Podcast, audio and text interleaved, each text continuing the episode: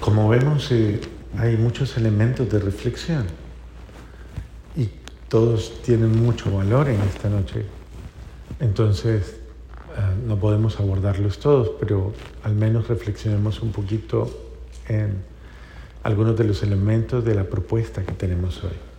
Uno de ellos, la carta a los hebreos, que pues nos habla un poco acerca de precisamente eso que, que eh, verifica el escritor de los hebreos, que es algo que como que, que obliga, ¿no?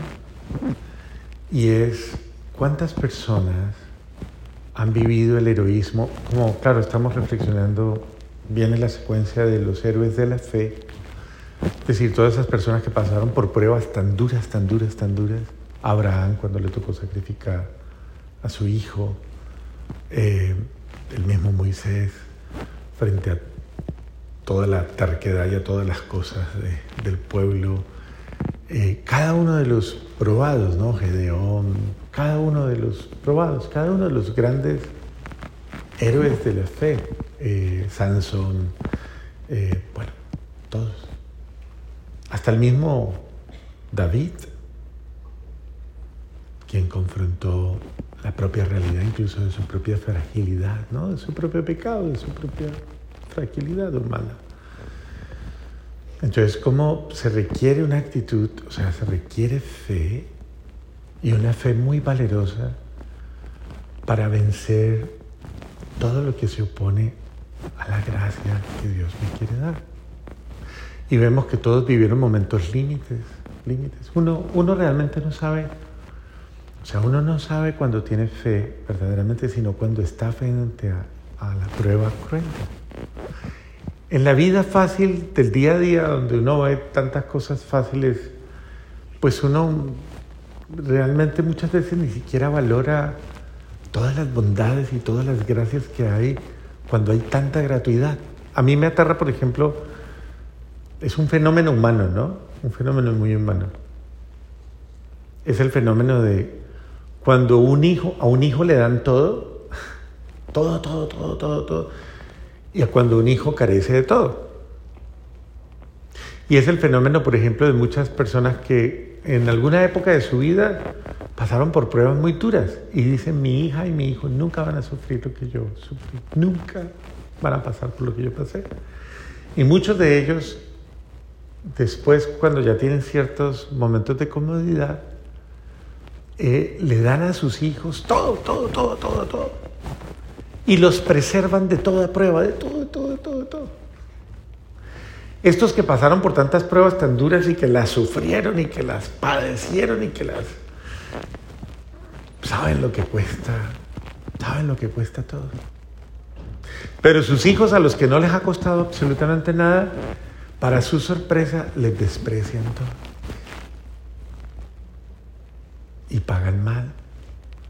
Y entonces claro, les duele muchísimo porque,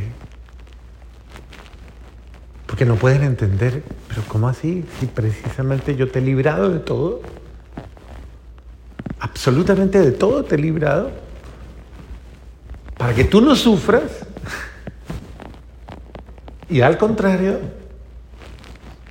tú desvaloras todo.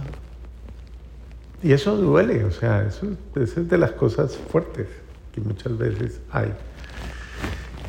Las personas, los niños más difíciles que trabajó San Juan Bosco eran precisamente niños eh, con, con problemas muy serios de vida familiar. Bueno, es la realidad, creo que eso no termina en ninguna época de la historia mientras el pecado lastimosamente azote tan fuertemente las relaciones familiares. Eh, los seres humanos cuando viven cuando tienen muchos vacíos en su corazón y muchas situaciones muy, muy complicadas, son difíciles o somos difíciles. Yo, yo fui difícil. ¿Usted, usted fue, ha sido difícil? ¿No? ¿Usted se fue un joven manejable, una jovencita manejable? ¿Sí? ¿Usted no dio lora? Digo, no dio por ahí. ¿No hizo sufrir a su papá y a su mamá? ¿No? Todos pasamos por momentos muy duros. Y muchos de nosotros fuimos, pues, al menos yo personalmente reconozco mis faltas y sé que, que sí, que no me porté bien. Justa o injustamente, pero yo no me porté bien. Para nada. Gracias a Dios en esa época yo ni pensaba ser cura ni nada de estas cosas raras. O sea, yo, era un espécimen extraño. Lo que soy hoy día soy es por la misericordia de Dios, pero pasar por situaciones muy dolorosas, uno le anula a uno hasta su visión de futuro, todo. Si no es porque Dios me salva, quién sabe qué sería de mí.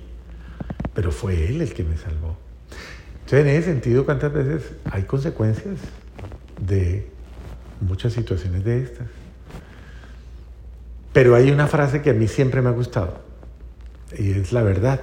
A pesar de que por uno luchen, que por uno se sacrifiquen, porque uno, uno nunca aprende hasta que uno la sufre. ¿Sí o no? Por eso dicen que la vida buena, la vida buena cansa. Y la mala amansa. Pero es que eso es verdad. Uno se cansa de vivir bien, ¿sí o no?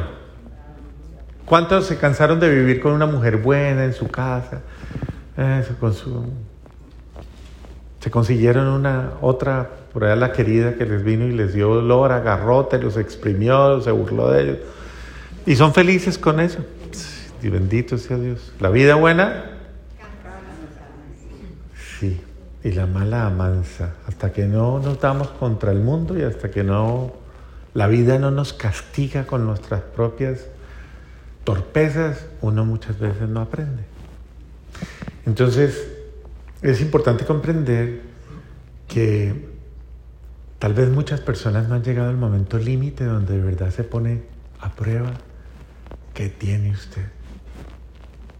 Porque hay momentos límites muy duras. La historia de la hemorroísa es una mujer que, por cuántas no pasó, años, años, años, se gastó toda su fortuna, derrochó tratando de buscar una solución a su vida, una respuesta. Nada. Ya en el momento en que encontró y, tuvo el, el arrojo de lanzarse, Claro, la persona de Jesús le suscitó la fe, pero tuvo que haber perdido todo, tal vez para llegar a un momento de valorar a alguien como Jesús. ¿Qué es lo que nos puede pasar a nosotros, no? Buscar solución en tantas cosas y no buscarla en el único que nos la puede dar, Y, y cómo es de bello el Señor, cómo no, no deja que una persona así queda defraudada, o sea, le, dio un milagro grande, le dio la gran...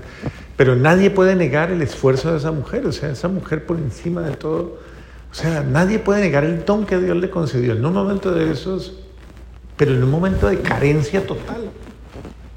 Y ella no quiso una cita especial, en un momento de nada, dijo, no, yo simplemente me acerco y aunque sea que le toque la orla, ya con eso es suficiente, yo sé que me a curar.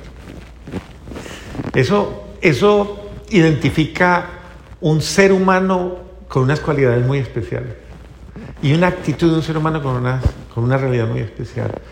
Y, y es bonito porque es bonito descubrir cómo Dios premió esa calidad de heroísmo en la fe, como de, de residumbre en la fe. Creo que solo Él lo puede hacer. Lo mismo le pasó a, guardadas las proporciones, lo mismo le pasó al sinagogo. El sinagogo vino en, eh, en medio, buscó a Jesús apenas se bajó de la barca e inmediatamente le dijo, camina a mi casa, venga, venga, venga, para que le imponga las manos a mi hija y viva. O sea, él también tenía una calidad de fe, de hecho salió y se expuso y era un judío, eh, vino a poner su fe en Jesús. Porque son los momentos límites. Créanme. Muchos de nosotros todavía no sabemos qué es tener fe. Como dice el apóstol, el, no el apóstol, sino el escritor de los hebreos, usted todavía no ha llegado a la sangre en virtud de su fe. Usted no sabe lo que es llegar verdaderamente al límite en virtud de su fe. Al límite. Porque muchas personas en ese intervalo de la prueba pierden la fe por muchas razones, por muchas. Desechan todo, lo deniegan de Dios, maldicen. Estar en prueba no es fácil. Y no perder la fe, o sea, no perder la confianza en Dios, eso no es fácil. Pero hay muchos héroes que lo han hecho. Eh, el Señor se murió su hija y vinieron a decirle los testigos, se murió su hija, ¿para qué molesta más? Y mire cómo Jesús que no deja desanimar al que cree. Tranquilo, siga creyendo. Parece ilógico, ¿no? Porque es... Pero mire, mire la, la actitud de Jesús, usted siga creyendo, no se preocupe por los comentarios, no se preocupe por la negatividad de la gente, no se preocupe, usted siga creyendo, usted, usted tuvo un momento, un primer momento en el que puso toda su confianza, no lo pierda, siga creyendo. Y Jesús se deshizo de los incrédulos cuando llegó a la casa y se burlaron de él y se deshizo de los incrédulos, se llevó solamente los apóstoles más cercanos, Pedro, Santiago y Juan, su célula de apoyo, de soporte y se lo llevó para un momento especial. Y, resucitó a la niña. Duerme. ¿Por, qué dice él duerme? Porque es verdad, en Dios no hay muerte. Él dijo la verdad, la niña no está muerta, duerme. En Dios duerme porque en su amor, en su esperanza, la muerte en, en Dios no existe. No existe la muerte en Dios. La única muerte que existe, ¿cómo es que se llama? la única muerte que existe. Que el pecado es total ausencia de Dios. O sea, la única realidad en la que yo estoy condenado a la muerte es cuando yo pierdo a Dios. Cuando pierdo la alegría, la gracia y la bendición de Dios. Y el Señor le dice, camino, tranquilo. Ella está bien. Y despierta a la niña y la levanta y la incorpora como un signo de que quien cree nunca queda defraudado. Y es, de alguna manera, es, mire, es una joven, es una forma de cómo la fe de un padre o de una madre levanta a sus hijos aunque estén muertos, entre comillas. La fe de los padres es vital, crea, aun cuando todo le diga que su hijo ya se murió y se perdió. Siga creyendo, porque Dios no deja que nadie que crea en Él